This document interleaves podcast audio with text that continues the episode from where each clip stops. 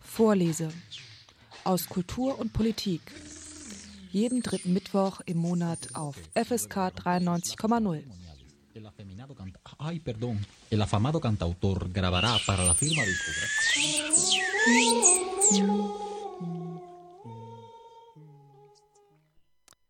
Pflege. Das Wort treibt einem sofort die Schweißperlen auf die Stirn. Unterfinanziert, Stiefkind, Pfefferminztee in Heimen. Sofort sind Bilder da, die so schnell auch nicht wieder weichen wollen. Zu den ganzen Bildern einer unterversorgten Sparte kommt die Angst hinzu, dass die Pflege die letzten Ersparnisse auffrisst. Oder man selbst in einem lieblosen Heim landet. Gerade erst hat die Große Koalition im Juni eine Reform auf den Weg gebracht, die die Härten etwas abmildern soll. Da ist die Rede von Tariflöhnen in der Pflege und einem Milliarden Bundeszuschuss pro Jahr. Ist das die Lösung? Ist die Reform der große Wurf oder nur ein laues Lüftchen? In der heutigen Sendung Vorlese aus Kultur, Wissenschaft und Politik widmen wir uns der ungeliebtesten Säule der Sozialversicherung. Woher kommt sie und was wollte und will sie eigentlich? Zu dem Gespräch habe ich heute Heinz Rothgang eingeladen. Er ist so etwas wie eine Koryphäe im Bereich der Pflegewissenschaften. Er ist seit 2005 Professor für Gesundheitsökonomie an der Universität Bremen. Als Fachmann hat er in diversen Expertenrunden zum Thema teilgenommen. Jüngst hat ihn die Partei Die Linke um ein Gutachten zum Thema solidarische Gesundheits- und Pflegeversicherung beauftragt. Mit Heinz Rothgang spreche ich heute über die Geschichte, Gegenwart und Zukunft der Pflege in Deutschland. Guten Abend, Herr Rothgang. Ja, schönen guten Abend. Vielen Dank, dass Sie hier in der Sendung einmal etwas ausführlicher im Gespräch bereit sind über das, den großen Themenkomplex Pflege in Deutschland. Jetzt Mitte Juni war es ja wieder präsenter in den Medien. Diese Pflegeversicherung, diese fünfte Säule der Sozialversicherung in Deutschland ist eigentlich immer, hat man das Gefühl, so ein ungeliebtes Kind und es weckt Ängste und Sorgen bei den Menschen. Wieso ist es eigentlich so, dass das so gefühlt so ein äh, ungeliebtes Kind ist der Sozialversicherung? Ja, die Pflegeversicherung ist eingeführt worden Mitte der 90er Jahre nach 20-jähriger Debatte eigentlich.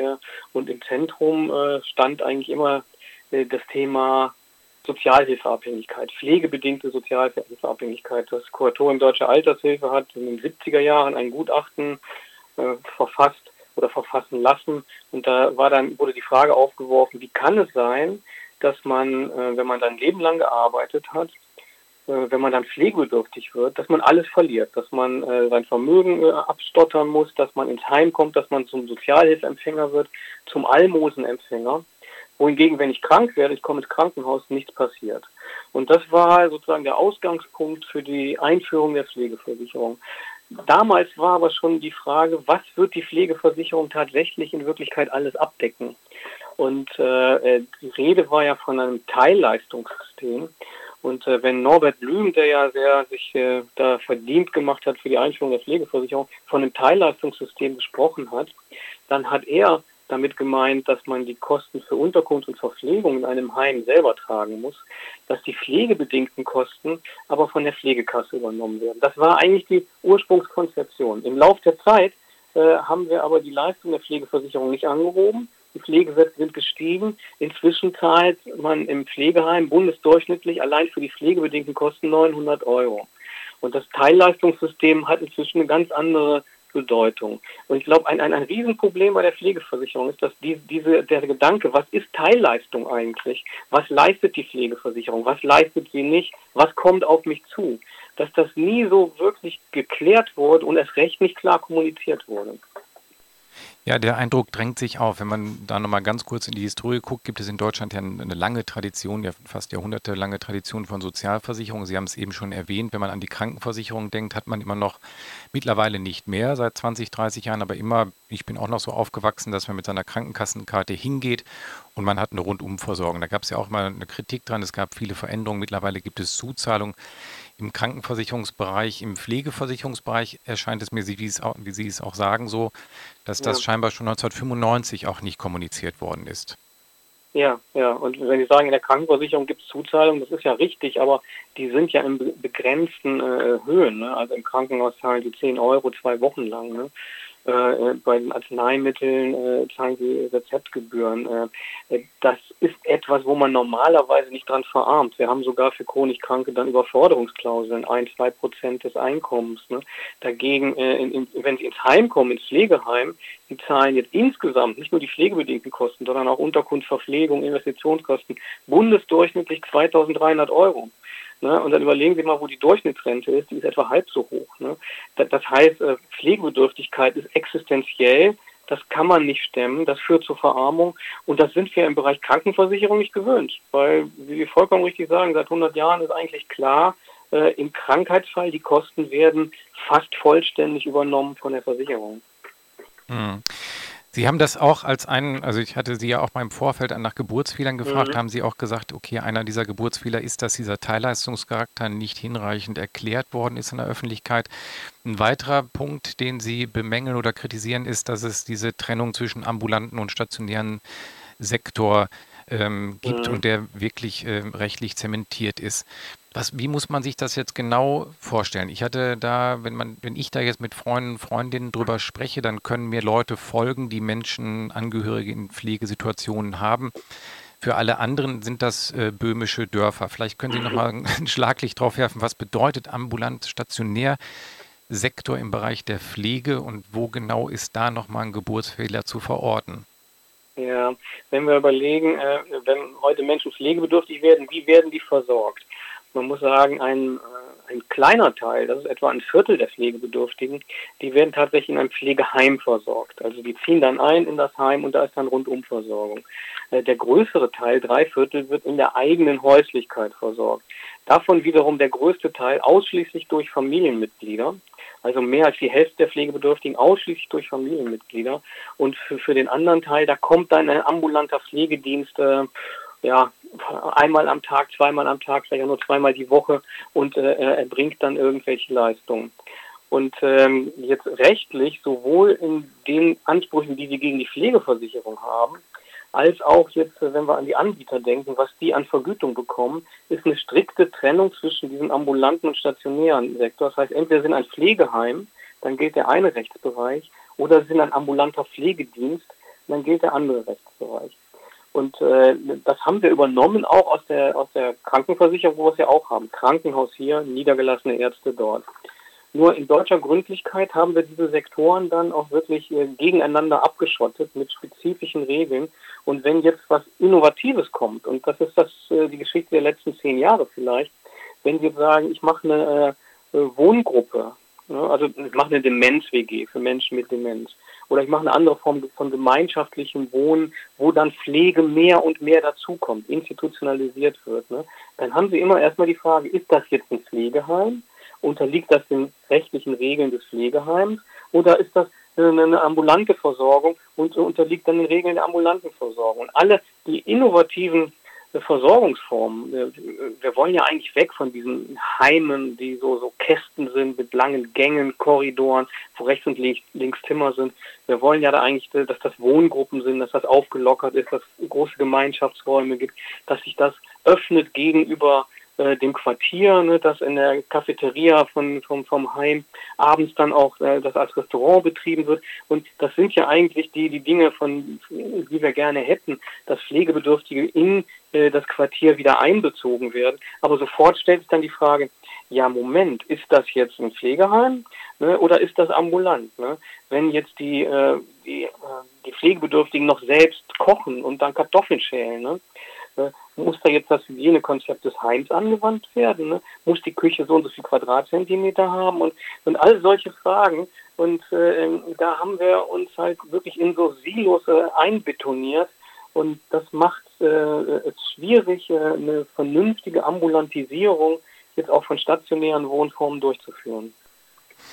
Man ahnt schon, dass es da, Sie deuten einen großen bürokratischen Hintergrund dort auch an. Tat, wenn, ja. wenn ich es wenn ich's für Hamburg betrachte und jetzt auch als äh, Betroffener, der jetzt, jetzt auf der Suche gewesen in dem, im letzten Jahr, dann habe ich eine Menge E-Mails bekommen von diesen Demenzgruppen, die Sie angesprochen haben.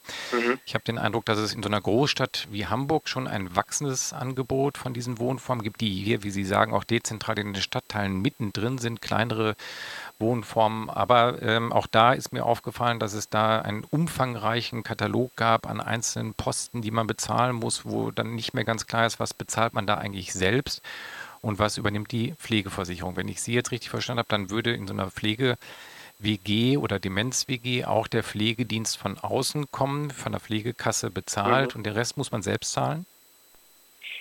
Ja, also wir sprechen da ganz viele Fragen auf einmal an. Diese Demenz-WGs, ne, sind die Träger gestützt, sind die von den Angehörigen gegründet? Also da gibt es unterschiedliche Formen. Eigentlich rechtlich zwingend ist das jetzt, wenn Sie eine Demenz-WG machen, dass äh, äh, dann nicht automatisch ein bestimmter Pflegedienst dranhängt, sondern dass die Bewohner äh, sich das selbst aussuchen können, was natürlich vollkommen unpraktikabel ist. Ne? Aber da wird jetzt die Fiktion der rechtlichen Unabhängigkeit äh, äh, dann aufrechterhalten. Und wir haben jetzt wenn wir über die, die, die Probleme an diesen Schnittstellen sprechen, im Moment ein, ein, ein neues Phänomen seit einigen Jahren, dass jetzt äh, Betreiber gar keine Pflegeheime mehr aufmachen, sondern die sagen, jetzt ich mache betreutes Wohnen auf. Und in dem betreuten Wohnen habe ich aber Serviceangebote. Und dieses Serviceangebot ist morgens kommt jemand, ein Pflegedienst, abends kommt jemand, ein Pflegedienst, tagsüber ist das äh, dann die Tagespflege. Und äh, Sie sehen teilweise diese Einrichtungen, die können Sie von einem Pflegeheim gar nicht unterscheiden. Der Aufenthaltsraum heißt jetzt nur Tagespflege. Und der einzige Unterschied ist, dass sie individuelle Klingelknöpfe haben von außen. Und ansonsten sieht das aus wie ein Heim, nur jetzt rechnen die Betreiber ambulante Leistungen ab, dann rechnen sie die Tagespflege ab, dann rechnen sie die häusliche Krankenpflege, was eine Krankenversicherungsleistung ist, ab und kriegen insgesamt mehr als doppelt so viel Geld aus der Sozialversicherung raus, als wenn sie das ganze Heim nennen würden. Ne, Das hat jetzt natürlich die Politik wieder auf den Plan gerufen und hat gesagt, das kann ja nicht sein, dass da doppelt so viel Entnahme ist aus der Sozialversicherung und die bieten nicht mal höhere Leistungen an, sondern ein geringeres Leistungsversprechen, weil zum Beispiel die Nacht gar nicht abgedeckt ist. Ne, Und jetzt hat man überlegt, jetzt in der letzten Pflegereform ist jetzt nicht dazu gekommen, ob man jetzt wieder sagt, wer Tagespflege in, in Anspruch nimmt, dem wird, äh, werden andere Leistungen gekürzt. Und man ist also permanent am Regulieren und Nachregulieren und Bürokratie aufbauen, Bürokratie abbauen, weil man das letztlich nicht wirklich in den Griff kriegt mit diesen äh, versäulten Sektoren.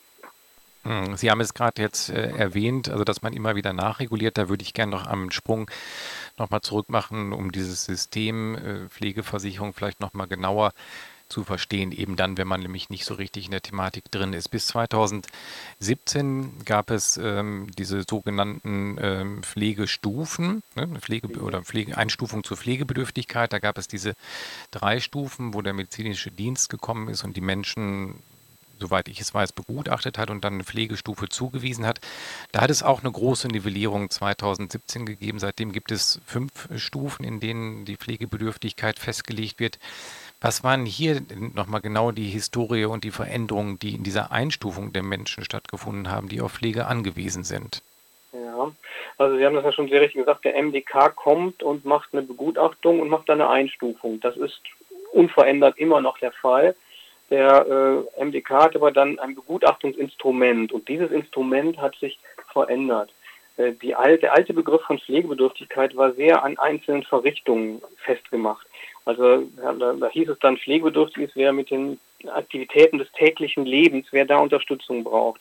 Und dann wurden diese Aktivitäten des täglichen Lebens aufgelistet ja, und äh, dann äh, brauchen sie Unterstützung beim Waschen, beim Zähneputzen, beim Toilettengang, beim Nahrungsaufnahme äh, etc. Eine ganze Liste von Aktivitäten. Dann wurde jeweils geguckt, braucht die betroffene Person dabei Unterstützung. Und dann wurde festgelegt, ja, wie lange dauert das denn bei einem durchschnittlichen Fall und einer durchschnittlichen ausgebildeten Pflegekraft? Vier Minuten jetzt dafür. Ne? Und dann wurden diese Minuten addiert und nachher wurde geguckt, habe ich mindestens 90 Minuten täglichen Hilfebedarf, äh, dann kriege ich eine Pflegestufe. Ne? Und das Problem war dabei äh, zum einen der Verrichtungsbezug weil bestimmte Dinge fallen unter den Tisch dabei, die insbesondere bei kognitiv beeinträchtigten Menschen von großer Bedeutung sind. Äh, Beaufsichtigungsbedarfe, Anleitung, ne, Betreuung. Äh, das war bei den Verrichtungen nicht so richtig abgebildet. Und die Minuten, äh, die Angehörigen haben das dann gesehen nachher im Gutachten, ja, und jetzt Ganzkörperwaschung und dafür sind dann, weiß ich was, acht Minuten vorgesehen, dann sagen die, das ist doch verrückt. Ne? Da brauche ich doch dreimal so lange für. Und was nicht gesehen wurde, diese Minutenwerte waren eigentlich nur eine interne Verrechnungseinheit, um zu sagen, das eine dauert acht Minuten, das andere dauert vier Minuten, also ist das doppelt so aufwendig. Das waren eigentlich nur äh, jetzt äh, Punkte, wenn man so will, Punktrelationen, um den Aufwand äh, abzubilden.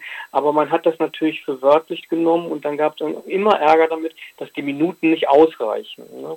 Und dann dass das Stichwort auch Minutenpflege kursiert dann. Das hat für, für viel äh, Ärger äh, gesorgt, die Minuten. Auf der anderen Seite aber eben, dass gerade die Menschen mit kognitiven Beeinträchtigungen, Menschen mit Demenz, dass die nicht richtig gesehen wurden. Und das ist jetzt mit dem neuen Pflegebedürftigkeitsbegriff versucht worden zu ändern. Und ich selbst habe in drei Beiräten insgesamt gesessen, wo wir diesen neuen Pflegebedürftigkeitsbegriff und das Assessment-Verfahren dann entwickelt haben. Und das war ein ganz schön dickes Brett, was da gebohrt wurde.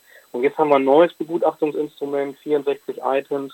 Äh, da werden jetzt Kompetenzen abgefragt. Was kann jemand noch, was kann jemand nicht mehr?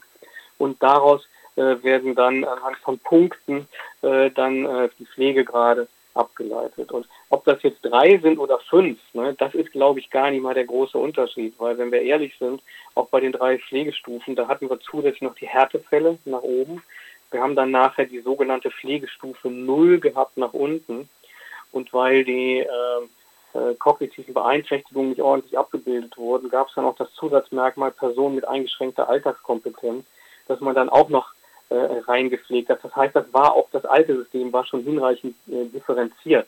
Also dieses 3 zu 5 ist für mich nicht der entscheidende Punkt, aber die systematische Integration von äh, kognitiven Beeinträchtigungen, von äh, Verhaltensauffälligkeiten, auch von Teilhabeaspekten, das jetzt geprüft wird, wozu wird Unterstützung gebraucht, wenn es um die Teilhabe am gesellschaftlichen Leben geht. Also diesen, diese Ausweitung des Pflegebedürftigkeitsbegriffs, das ist nicht nur ähm, ich sag mal, Essen, Ausscheidung und Körperpflege, sondern das ist mehr. Ja, äh, das, das ist, äh, glaube ich, von großer Bedeutung und einfach zeitgemäßer auch. Sie haben jetzt den Aspekt erwähnt mit dieser Minutenpflege. Das weckt bei mir jetzt einmal kurze Erinnerung, weil ich in den 90er Jahren mal im familienentlastenden Dienst gearbeitet habe und da hatten wir diese Bögen auch, wo man Minuten genau da gab es für die große Wäsche 450 Punkte, meine ich mich zu erinnern. Mhm. Das ist mir im Kopf geblieben. Das waren aber, wie Sie schon sagten, so Zeiten. Jetzt äußere ich etwas, was ist mit Sicherheit natürlich äh, verjährt. Damals haben wir so gearbeitet, dass man mit den Menschen mit Behinderungen, denen wir damals zugewiesen waren, über diese, auch scheinbar über diese Pflegekasse, mit denen Aktivitäten gemacht haben, Freizeitaktivitäten, aber trotzdem dann in diesen Bögen umfangreich dokumentieren mussten. Da war immer eine große Wäsche, eine kleine Wäsche mit drin, um diese Punkte, die wir da hatten, abzudecken. Es war ein großer bürokratischer Aufwand, daran erinnere ich mich. Er hatte mit der Realität, das, was wir mit den Menschen gemacht haben, wenig zu tun. Ist verjährt, wenn ich es wenn auch falsch gemacht habe, aber ähm, ist das, äh, war das so und ist das immer noch so? Ich habe auch jetzt den Eindruck, im Pflegeheim mhm. sitzen die Menschen viel in ihren Büros und dokumentieren. Ja, es sind auch wieder mehrere Dinge, die jetzt ansprechen. Ja, das war also vielschichtig, das eine stimmt. Ist, Dokumentation und Dokumentation wird bei uns ja jetzt nur noch negativ konnotiert. Dokumentation ist Bürokratie, ist Zeit, die an der echten Pflege fehlt. Und das ist auch vielfach so. Und dann sind wir froh, wenn wir nicht mehr einen halben Meter unnötiges Papier ausfüllen müssen, sondern nur einen Viertelmeter. Aber eigentlich ist der Ansatz ganz falsch, weil äh, wir müssten lernen, das, was wir dokumentieren, auch zu nutzen. Also es fängt an damit, wir machen eigentlich ein Assessment. Was braucht der Mensch? Was sind meine Pflegeziele? Was sind die Unterstützungsbedarfe? Ne? Das muss ich ja mal erheben und da muss ich mir das aufschreiben. Und da muss ich aufgrund dessen eine Pflegeplanung schreiben und sagen, was sind denn meine Ziele bei der Pflege? Okay. Und da muss ich überlegen, um diese Ziele zu erreichen, was sind die Maßnahmen? Und dann muss ich das umsetzen. Ne? Dann brauche ich eine Personaleinsatzplanung. Wie viele Leute von welcher Qualifikationsstufe brauche ich wann, damit diese Planung umgesetzt werden äh, muss. Und das alles muss ja eigentlich passieren. Und das alles geht auch nicht ohne schriftliche Unterlagen, weil das ja viele Menschen sind, die ja da zusammenarbeiten müssen. Ne, die, die können sich ja nicht äh, das immer alles zurufen, sondern es muss ja aufgeschrieben werden. Und wenn ich jetzt Dokumentation äh, äh, interpretieren könnte als die äh, das Festmachen der notwendigen Informationen, die ich für den nächsten Schritt brauche, also vom Assessment, was braucht der Bewohner, der Heimbewohner, die Heimbewohnerin, zu was folgt daraus für Maßnahmen und wer soll das machen. Und äh, das, wenn, wenn ich sage, das sind notwendige Dinge, und wenn sich der Zustand verändert von meinem Heimbewohnenden, das muss ich doch dokumentieren ne? und dann sagen, was folgt daraus für die, für die Planung. Wenn ich Risikoanzeiger habe, die mir sagen, oh, oh, oh, jetzt ist da drei Wochen Gewichtsverlust, da muss ich auf dies und das achten. Ne? Oder äh, hier habe ich einen Risikoanzeiger, der sagt mir, hier müsste ich den Hausarzt nochmal einschalten. Alles das sind ja wichtige Informationen und äh, die aufzuschreiben, die zu dokumentieren, äh, wäre gut, wir müssen nur lernen, diese Informationen auch digital aufzuschreiben, zu verarbeiten und für die Planungsprozesse zu nutzen. Dass wir nicht das Gefühl haben, das ist alles sinnlos. Ne? Weil wenn die heute jemand fragen, warum dokumentiert der, äh, die Antwort ist für den MDK. Ne? Für eine Prüfung, für eine Rechtfertigung, für einen Nachweis. Und das ist natürlich blöd. Ne? Aber wenn man sagen würde, ich sammle diese Informationen, um damit was zu machen, um den Alltag zu gestalten, dann wäre das nicht mehr so sinnlos. Und das, das ist eigentlich meine Antwort zum Thema Bürokratie und Dokumentation. Wir müssen versuchen, nicht sinnlose Dokumentation äh, zu verringern im Umfang, sondern Dokumentation sinnvoll zu nutzen und auch nur das zu dokumentieren, was ich nutzen kann. Äh, der andere Teil Ihrer Frage war jetzt eigentlich eher so im Abrechnungsbereich. Und da, das Problem haben wir heute auch bei ambulanten Pflegediensten. Äh, da werden ja Leistungen vereinbart, ne? zum Beispiel die große Morgentoilette oder sowas. Dann kommt der Pflegedienst und dafür hat er einen Vertrag. Ja, jetzt ist aber der Pflegebedürftige vielleicht, äh, äh sagt er, äh, oder heute ist Badetag oder sowas. Dann sagt er, heute will ich gar nicht baden, es ist so schön draußen, können wir nicht mal vor die Tür gehen? Und dann haben sie ein Problem. Eigentlich dürfen sie das nicht. Weil Baden ist vereinbart, vertraglich. Ne? Der hm. Pflegebedürftige will das aber nicht, er will was anderes machen. Und wenn sie das tun als Pflegedienst, und ich hoffe, sie tun das dann, dann haben sie natürlich, äh, im Prinzip sind sie schon äh, mit einem Bein äh, illegal, ne? weil sie machen was anderes, als was sie eigentlich vereinbart haben. Und, und da äh, haben wir das Problem, dass gerade im ambulanten Bereich, sie haben im Moment als Pflegebedürftige, sie kriegen so ein Menü von 20, 30 Leistungen, da können sie ankreuzen, was sie haben wollen. Und dann wird das im Vorhinein festgelegt, aber es gibt keine Möglichkeit, spontan mal was anderes zu machen. Und äh, das ist deutlich überreguliert. Da bräuchten wir äh, eher Budgetlösungen, wo man dann sagt, ja, äh, auch Zeitbudget, ne, der, der Pflegedienst kommt und in der Stunde werden sinnvolle Sachen gemacht. Das, was gerade ansteht. Und dass man da ein bisschen mehr Spielraum hat, auch äh, situativ zu reagieren.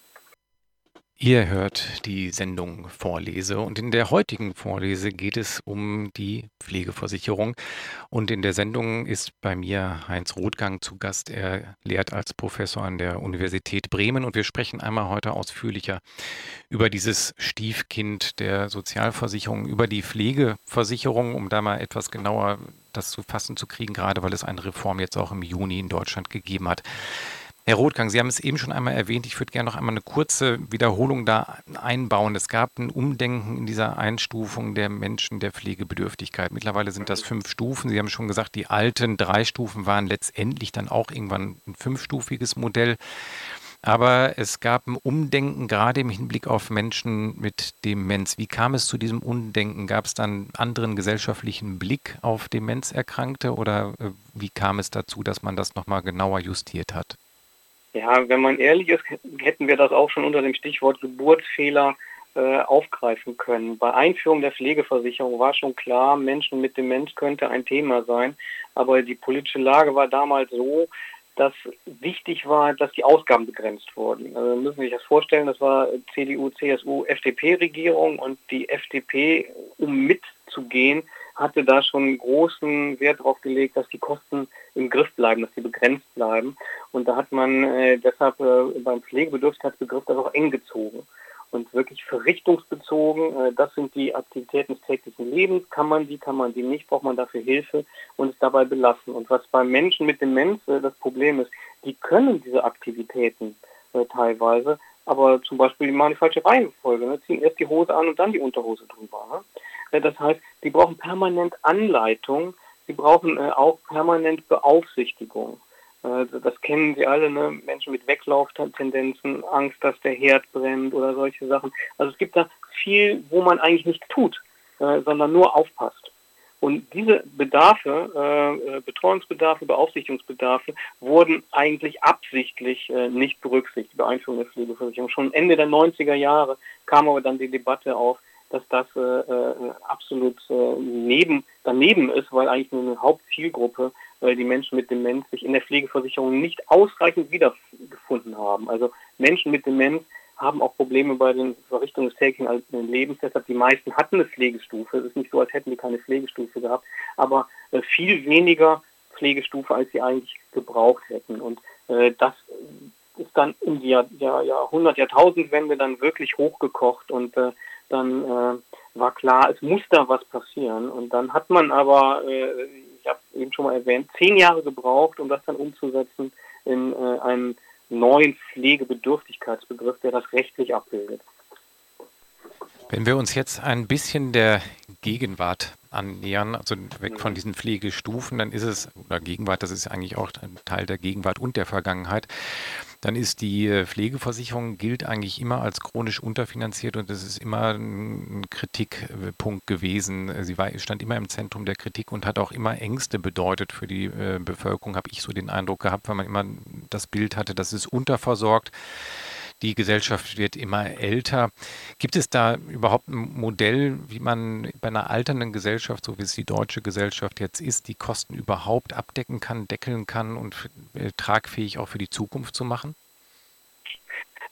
Ja, also meine Antwort fängt eigentlich immer damit an, dass ich sage, wir müssen da ein bisschen hierarchisch vorgehen. Die erste Frage ist, was wollen wir für die alten Menschen?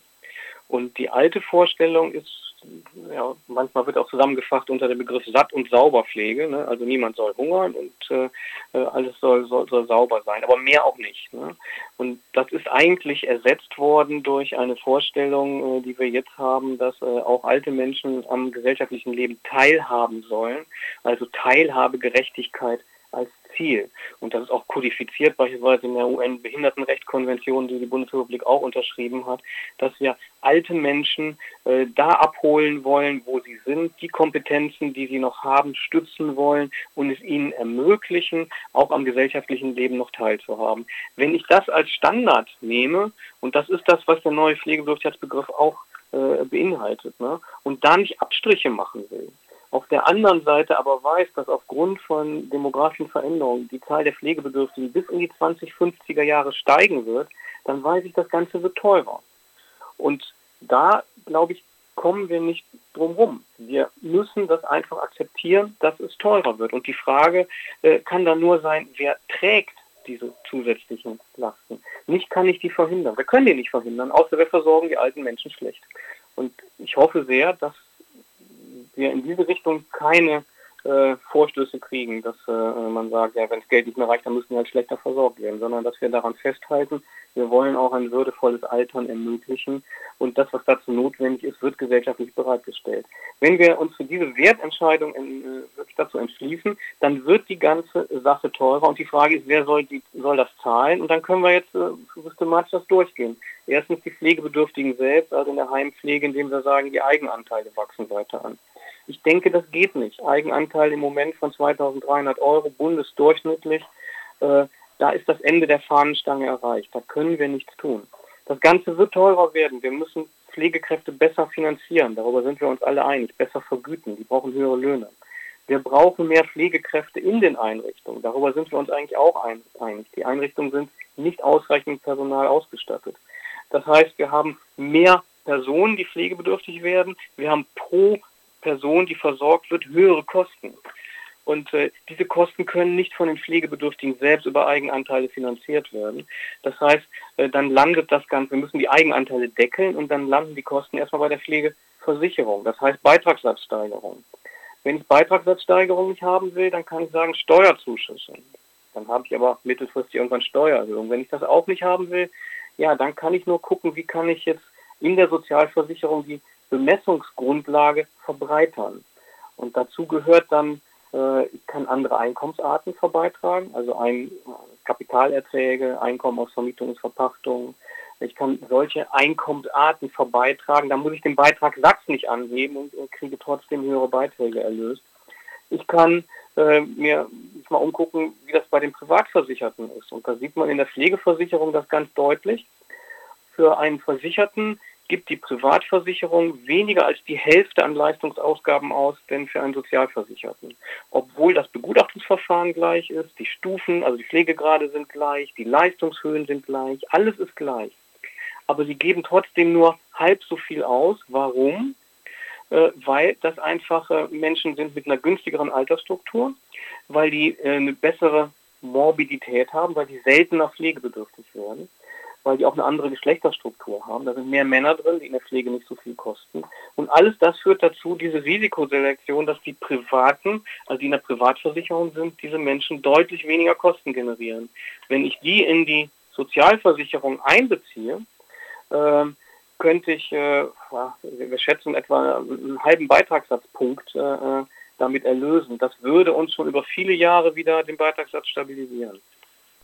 Jetzt muss ich Sie einmal einfangen, Herr Rothgang, weil Sie haben jetzt einen Rundumschlag in kurzer Zeit gemacht, was auch völlig in Ordnung ist. Man kann auch sehr gut folgen. Ich musste jetzt hinterher hüpfen hinter den einzelnen Punkten. Ich bin jetzt angelangt am Ende Ihrer äh, Ausführungen bei Ihrem Gutachten, was Sie gerade im Auftrag der Bundesfraktion Die Linken äh, erstellt haben zu einem solidarischen Gesundheits- und Pflegeversicherungsansatz. Und da beschreiben Sie genau das. Das würde ich aber jetzt gerne noch mal einmal noch mal aufgreifen und gerne noch mal äh, vertiefen. In Ihrem Fazit in diesem Gutachten kommen Sie zu dem Ergebnis, ähnlich wie es auch in der Bürgerversicherung für die Krankenversicherung gefordert wird, dass man eine solidarische Gesundheitsversicherung oder solidarische Pflegeversicherung einführen sollte, bedeutet im Klartext, dass, wenn ich es richtig gelesen habe und verstanden habe, dass alle Menschen, berufstätigen Menschen in Deutschland dort einzahlen und man aus dieser Trennung von privat und gesetzlich rausgeht, was Sie eben schon gesagt haben.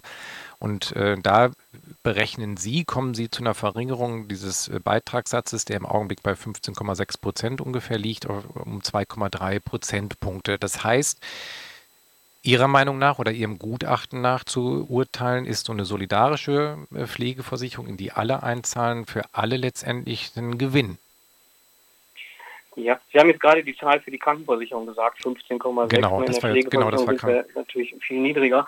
Äh, äh, aber ja, ähm, nicht für alle. Äh, es ist tatsächlich, hat einen umverteilenden Aspekt, mhm. weil bisher sind die Privatversicherten privilegiert, ähm, weil sie einfach die günstigeren Risiken sind und nur unter sich solidarisch sind, müssen sie insgesamt weniger aufbringen als die äh, so Sozialversicherten, die auch die schlechten Risiken haben. Wenn wir das zusammentun, äh, kommt es zu einer Umverteilung äh, bei den bisher Sozialversicherten, äh, selbst wenn wir die Beitragsbemessungsgrenze erhöhen und wenn wir mehr Einkommen einbeziehen, würden trotzdem etwa 90 Prozent profitieren, und zwar die 90 Prozent Einkommensschwächerung und nur die oberen würden etwas draufzahlen, und zwar dann, wenn man die Beitragsbemessungsgrenze erhöht und dann die sehr gut verdienenden halt höhere Einkommen auch verbeitragen müssen. Bei der Privatversicherung ist das ein bisschen anders. Äh, weil die Privatversicherten insgesamt privilegiert sind und äh, natürlich insgesamt würden sie einen Umverteilungsbeitrag leisten. Äh, deshalb ist es da äh, so, dass ein größerer Teil dann auch zu Netto äh, zahlern würde. Aber auch in der Privatversicherung, die einkommensschwachen Privatversicherten würden auch profitieren.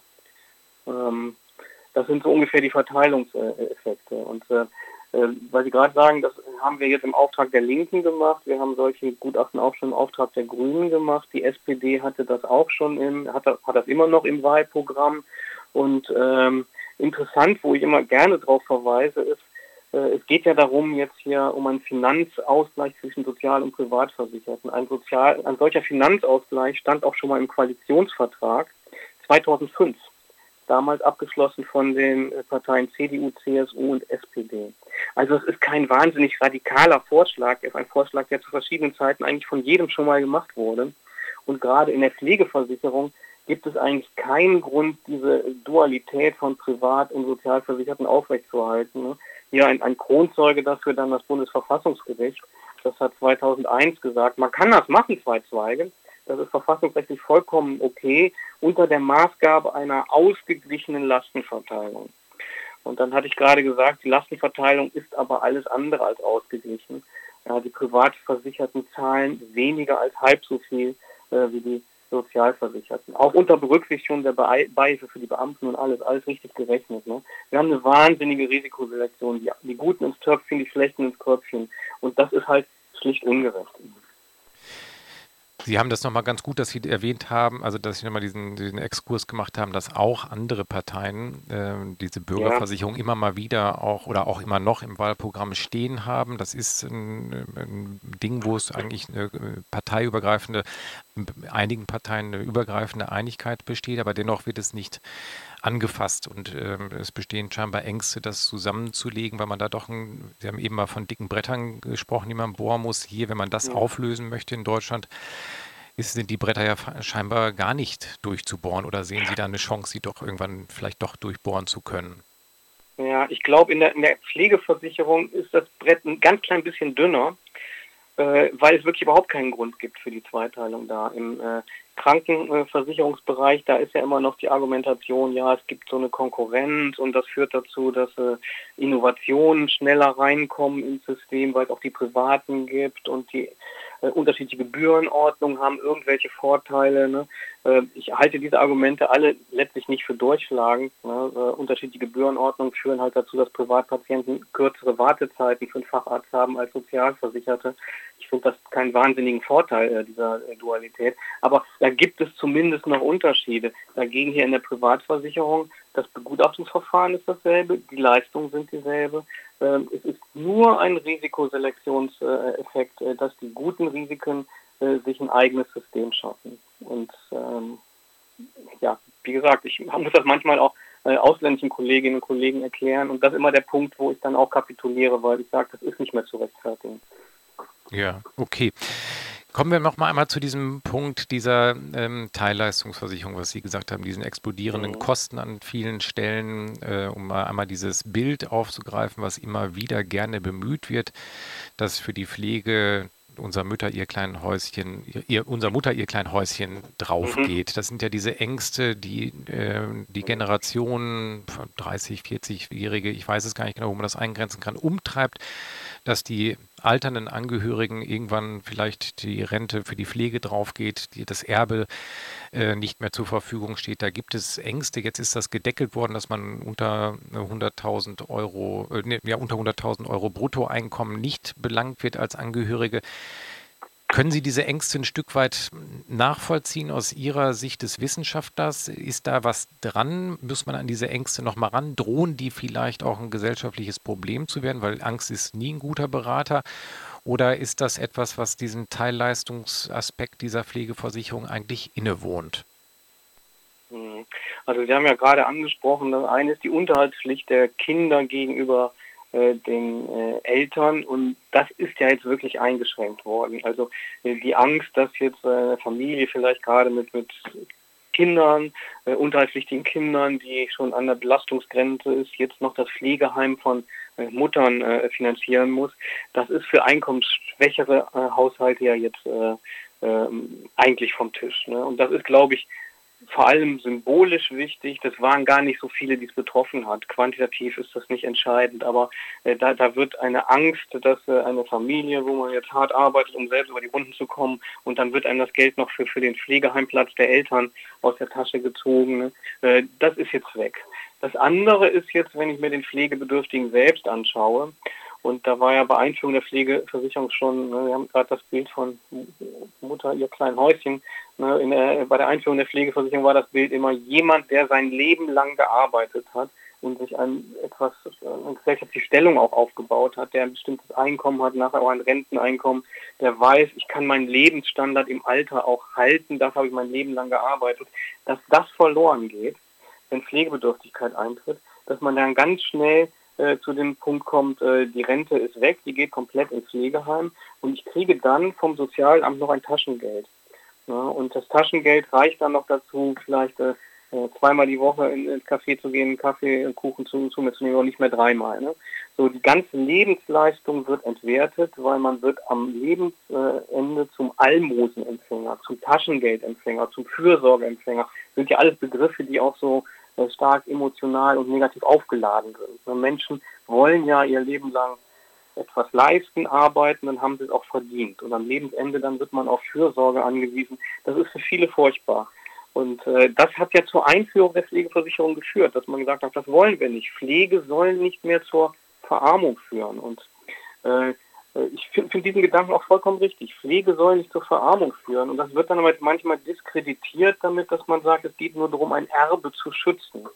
Es geht eigentlich darum, den Erblascher zu schützen. Äh, nämlich dass er auch am Lebensende noch sagen kann, ich habe ein gutes Leben gehabt, ich habe gearbeitet und ich habe mein Auskommen, dass er am Ende nicht auf Fürsorge angewiesen ist. Und äh, ich finde dann das Argument so immer ein bisschen komisch zu sagen, äh, das wird ja nur vererbt, ne? als wäre Einkommen und Vermögen, das ich für mich selber äh, einsetze, das ist okay. Wenn ich es aber vererben will, dann ist das nicht mehr äh, schützenswert.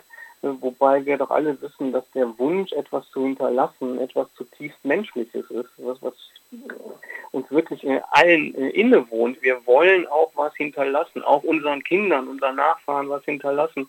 Und das zu diskreditieren als Erbenschutzgesetz, sowas finde ich immer ein bisschen komisch. Und äh, wenn wir dabei sind, ne, ähm, äh, stellen sich dieselbe Frage mal, jemand wird krank, muss ins Krankenhaus, hat eine wahnsinnig teure Therapie Niemand würde auf die Idee kommen zu sagen, ah, du hast ja noch ein Haus, verkauf das doch erstmal, um das Krankenhaus zu decken. Da würde ja sagen, Moment, da habe ich doch eine Versicherung für.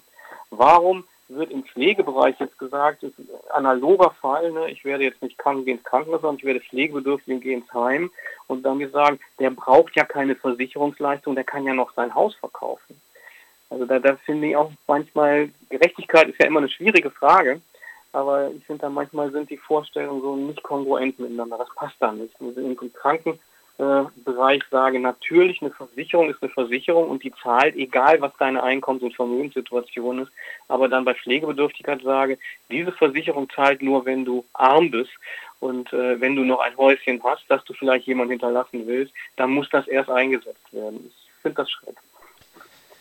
Herr Rothgang, kommen wir noch einmal zu dem aktuellen äh, Geschehen in der, in der Bundespolitik. Es gab jetzt Mitte Juni noch einmal ich glaube, das kann ich ohne äh, Haker gar nicht aussprechen. Das Gesundheitsversorgungsweiterentwicklungsgesetz, GVWG, was jetzt nochmal von der Großen Koalition auf den Weg gebracht ist vor den Wahlen, das ist äh, natürlich auf der Homepage des Bundesministeriums für Gesundheit sehr euphorisch gefeiert worden. Altenpflege wird besser bezahlt, wir entlasten die Pflegebedürftigen.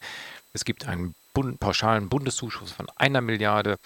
Euro. Ähm, Gewerkschaften haben sofort gesagt, genau, und einen Punkt habe ich vergessen, Altenpfleger sollen jetzt in Zukunft besser bezahlt werden. Es soll auch nach Tarifverträgen geguckt werden. Von Gewerkschaften gab es sofort sehr, sehr skeptische Rückmeldungen. Vielleicht schafft man nochmal einen Kurzdurchgang durch die einzelnen Punkte dieses Gesetzes. Glauben Sie, dass nun in Zukunft alle Altenpfleger, Pflegerinnen nach Tarifvertrag bezahlt werden? Und ähm, ist das realistisch in, in Deutschland? Wird das das Gesetz schaffen?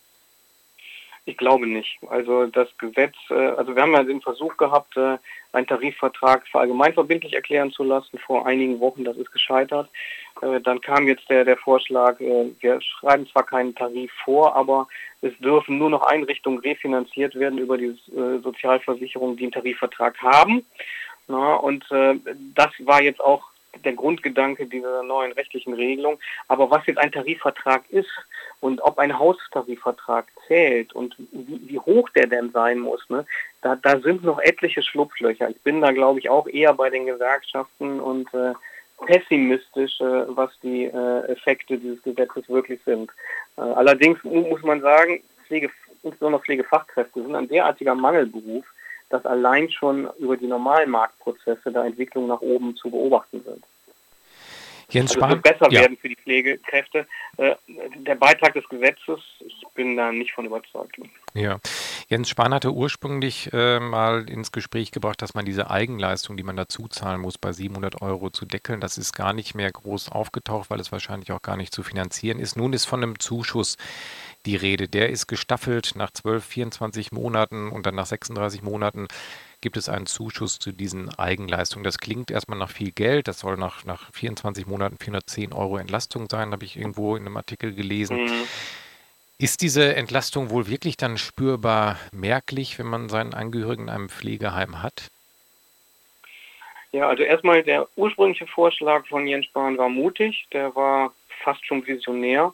Äh, der hätte das Problem ein für alle Mal gelöst, zu sagen, das ist der Eigenanteil, den ich bringen muss äh, und den kann ich auch den kann ich ansparen, den kann ich versichern, da, da kann ich äh, mit planen und ich bin alle Sorgen los, weil ich weiß, mehr kostet mich das nicht. Das ist jetzt perdu.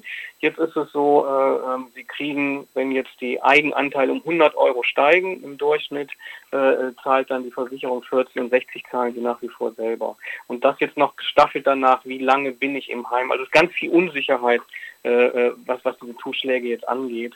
Das heißt, die Planungssicherheit ist weg vom Niveau her, das ist viel weniger, als was Spahn ursprünglich äh, geplant hatte. Und von äh, der Entlastung her, es gibt jetzt im Januar 22 gibt es tatsächlich eine Entlastung, wenn diese Zuschläge zum ersten Mal ausgezahlt werden. Gleichzeitig sieht das Gesetz aber bestimmte andere Regelungen auch noch vor, dass Tariflöhne äh, stärker gezahlt werden, ne? zumindest stärker, dass mehr Personal eingesetzt wird dass bestimmte Personalkategorien, die bisher außerhalb der Pflegesätze finanziert wurden, jetzt pflegesatzwirksam sind. Und so im Lauf der Zeit, nämlich schon im Lauf des Jahres 22, dann im Lauf des Jahres 23, kommen dann auch diese Teile der Reform auf die Pflegebedürftigen zu, also werden diese wirksam. Und äh, äh wenn erstmal alle Teile der Reform greifen, haben wir jetzt ausgerechnet, ist die Entlastung eines durchschnittlichen Heimbewohners noch 21 Euro. Ne? Das ist ungefähr ein Prozent des Gesamteigenanteils. Das ist das, was unterm Strich dabei rauskommt. Also das ist, äh, da ist das Wort Reformchen schon fast zu groß. Ja, okay, das hört sich jetzt nicht so ganz so nach dem großen Wurf an, aber immerhin gibt es ja so einen Bundeszuschuss in Höhe von einer Milliarde Euro pro Jahr. Ist das dann auch nur ein, ein Promille-Zuschuss oder äh, stopft ja, das die also gröbsten Löcher? Mhm. Das eine ist ja immer jetzt, wie die Pflegebedürftigen, äh, werden deren Ausgaben begrenzt und da ist die Antwort Jan Januar 22 ja, für einen kurzen Zeitraum, aber das geht dann wieder hoch. Das andere ist, äh, äh, wenn die Pflegeversicherung jetzt mehr Lasten hat, wird das Beitragssatz wirksam oder kann ich dazu Steuerzuschüsse abfedern? Und da vielleicht nur eine Anmerkung, Jens Spahn hat sechs Milliarden haben wollen. Er hat eine Milliarde gekriegt. Gut, da braucht man gar nicht weiter groß drüber reden. Genau. Zwei Punkte noch zum Abschluss des Gesprächs. Ganz kurz nochmal einen Blick darauf. Ähm, jetzt gab es diese, die Forderung, dass Kinderlose, die Beiträge für Kinderlose erhöht werden. Da werden wahrscheinlich Kinderlose erstmal äh, skeptisch davor stehen. Warum betrifft das nur uns? Warum müssen die mit Kindern nicht bezahlen, nicht mehr bezahlen? Mhm. Das kommt bei denen auch noch, keine Angst. Aber äh, jetzt ernsthaft, ähm, äh, dieser Zusatzbeitrag für Kinderlose, den gibt es ja nur in der Pflegeversicherung. Der ist äh, ein bisschen, äh, äh, ja, wirklich nur in der Pflegeversicherung vorhanden. Und wo kommt der her? Der kommt her aus einem Urteil des Bundesverfassungsgerichts äh, aus dem Jahr 2001. Da hat ein Kläger, der Herr Müller, geklagt, ich habe zehn Kinder, wenn ich pflegebedürftig werde. Zum einen, ich muss nie ins Heim, die werden mich schon pflegen. Zum anderen aber, ich habe zehn zukünftige Beitragszahler äh, erzogen mit erheblichem Aufwand von eigenen Mitteln. Ne? Wie kann das sein, dass ich genauso viel einzahlen muss in die Pflegeversicherung wie mein Nachbar, der kein Kind hat? Und das hat das Verfassungsgericht geprüft und hat dann gesagt, der Herr Müller hat recht. Ähm, Kinderlose leisten keinen Beitrag für die Erziehung der, der nachfolgenden Beitragszahler, die Eltern hingegen schon. Und es kommt jetzt gar nicht darauf an, ob die Kinderlosen freiwillig kinderlos sind, gewollt oder ungewollt. Äh, äh, unterm Strich, sie leisten diesen Beitrag nicht. Sie haben aber dadurch äh, eine bessere Einkommenssituation. Deshalb der, der, der Vorgabe des Verfassungsgerichts, die, diese Realleistung der Kindererziehung muss sich im monetären Beitrag niederschlagen. Und die Regierung hat seinerzeit gar nicht mal, die war gar nicht begeistert von dem Urteil, hat das dann 2004 umgesetzt in einer Form, von der ich jetzt nicht so begeistert bin, aber sie hat einfach nur gesagt, es gibt äh, Beitragszahler mit, mit Elterneigenschaft und solche ohne Elterneigenschaft und die ohne Elterneigenschaft zahlen 0,25 Beitragssatzpunkte mehr. Diesen Zusatzbeitrag hat man jetzt auf 0,35 Beitragssatzpunkte angehoben, also von 0,25 auf 0,35, das sind etwa 40 Prozent. Man muss sagen, der allgemeine Beitragssatz, den alle zahlen, ist in demselben Zeitraum um 80 Prozent gestiegen. Das heißt, das ist jetzt eigentlich nur eine nachholende Anpassung dieses äh, kinderlosen Zusatzbeitrags und keine große Sache. Das ist nichts, was jetzt mit dieser Reform wirklich äh, als Innovation neu in das Beitragsrecht reingekommen ist, sondern das ist nur eine Anpassung der Sätze, basierend auf einem Urteil des Verfassungsgerichts, äh, sodass auch wenn die Frage kommt, ist das jetzt verfassungskonform, ich muss sagen muss, ja, absolut. Ne? Ähm, hat das Verfassungsgericht gesagt, das hat nicht nur gesagt, das ist okay, sondern das hat es gefordert. Also das ist verfassungsrechtlich sogar geboten, nach Ansicht des Verfassungsgerichts, dass Kinderlose mehr zahlen, weil sie einen anderen Beitrag nicht leisten können oder wollen. Aber auch wenn sie es nicht können, sie leisten ihn nicht. Herr Rothgang, dann noch eine allerletzte Frage. Wir sind gerade in so, in so in einem Zeitalter, wo die Gesellschaft sich in vielen Bereichen umbaut und man immer in Dekaden denkt oder in, in Zeiträumen bis 2045 und bis dahin machen wir keine Verbrenner mehr und so weiter. Wo sehen Sie die Pflegeversicherung 2050 in Deutschland als abschließende Frage unseres Gesprächs? Ja, also ich hatte es eben schon mal gesagt, bis in die 2050er Jahre wird die Zahl der Pflegebedürftigen steigen. Danach haben wir die, die, das Maximum erreicht. Dann wird die Zahl der Pflegebedürftigen sinken, allerdings die Zahl der Beitragszahler auch. Äh, aber äh, bis dahin werden wir permanent noch vor dem Problem stehen. Es werden mehr Pflegebedürftige werden. Wir haben Finanzierungsprobleme. Ich glaube, dass diese Debatten, die wir jetzt führen, welche Leistungen sollen für Pflegebedürftige zur Verfügung gestellt werden, wie sollen wir das finanzieren, wer soll das finanzieren, die werden wir in, der nächsten, in den nächsten zwei Dekaden nicht loswerden. In den nächsten drei Dekaden nicht loswerden.